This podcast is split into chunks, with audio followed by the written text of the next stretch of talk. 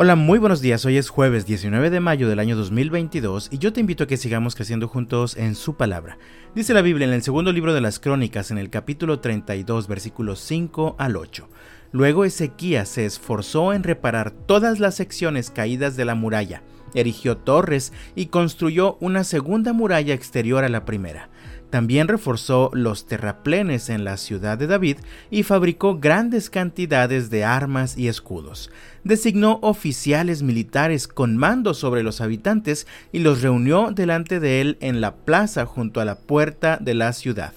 Luego, Ezequías les dio ánimo diciendo, Sean fuertes y valientes, no tengan miedo ni se desalienten por causa del rey de Asiria o de su poderoso ejército, porque hay un poder mucho más grande de nuestro lado. El rey podrá tener un gran ejército, pero no son más que hombres. Con nosotros está el Señor nuestro Dios para ayudarnos y para pelear nuestras batallas por nosotros. Las palabras de Ezequías alentaron en gran manera a la gente. Ezequías fue considerado un rey que hizo lo bueno delante del Señor. Se dedicó a reparar el templo y a limpiar el territorio de todos los altares y figuras paganas que habían sido edificadas. A pesar de esto, también enfrentó la invasión del rey de Asiria, igual que su padre Acaz. ¿Recuerdas lo que te comentaba el día de ayer? La diferencia es que Ezequías pudo hacerle frente a esta crisis de una manera muy diferente. Ezequías reconoció que necesitaba la ayuda de Dios, así que guiado por el Señor, Ezequías reparó las secciones de la muralla que se habían caído, incluso construyó una segunda muralla.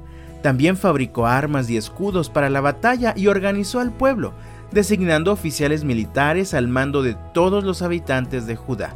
Después los reunió a todos y les dijo, sean fuertes y valientes, no tengan miedo ni se desalienten por causa del rey de Asiria o de su poderoso ejército, porque hay un poder mucho más grande de nuestro lado. El rey podrá tener un gran ejército, pero no son más que hombres.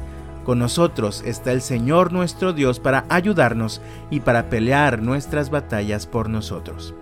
La fe de Ezequías le brinda una perspectiva correcta de la situación que enfrenta. Sí, es cierto, había un gran ejército invadiendo Judá y continuaba avanzando, amenazando gravemente a la ciudad de Jerusalén. Sin embargo, Ezequías confía en el gran poder de Dios, por eso le dice a sus oficiales, no tengan miedo, hay de nuestro lado un poder mucho más grande. Con nosotros está el Señor nuestro Dios para ayudarnos y para pelear nuestras batallas por nosotros. Finalmente continúa el texto y dice en los versículos 20 al 22.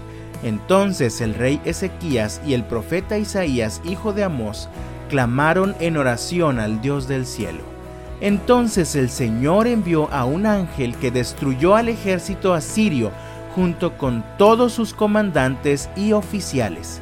Sennacherib se vio obligado a regresar a su propia tierra avergonzado y cuando entró al templo de su Dios, algunos de sus propios hijos lo mataron allí mismo a espada. Así es como el Señor libró a Ezequías y al pueblo de Jerusalén del rey Sennacherib de Asiria y de todos los demás que los amenazaban. Entonces hubo paz por todo el país. Ahora nosotros también vivimos cada día nuevos desafíos, cada día aparecen en nuestra vida nuevas amenazas, nuevas causas de preocupación. Y en medio de todo, ¿cuáles son los recursos con los que cuentas para hacer frente a todo esto? ¿Solamente los tuyos? ¿O tienes también los recursos de Dios a tu disposición? Mis amados, sean fuertes y valientes, no tengan miedo ni se desanimen porque hay un poder mucho más grande de nuestro lado. Y yo te invito a que oremos esta mañana, Señor, aumenta mi fe y dame una perspectiva correcta, de modo que pueda verte a ti actuando a mi favor cada día de mi vida. Así que yo te invito en el nombre del Señor, no temas ni permitas que el desánimo te invada en medio de las amenazas que se presentan. Sigue acercándote al Señor Todopoderoso. Sigue creyendo que Él está con nosotros y nos brinda su ayuda.